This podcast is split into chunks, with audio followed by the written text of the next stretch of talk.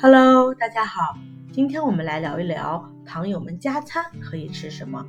好多糖友在加餐时只吃黄瓜和西红柿，认为这样不会引起血糖的异常变化。其实，在您把一天的总热量算好后，匀出一部分作为加餐，在上午和下午是可以随便一些，比如可以吃饼干、面包或豆腐干等。夜间的加餐应该品种丰富一些，除少量的主食外，最好配备一些动物蛋白质丰富的食物，比如鸡蛋、瘦肉、鱼虾等。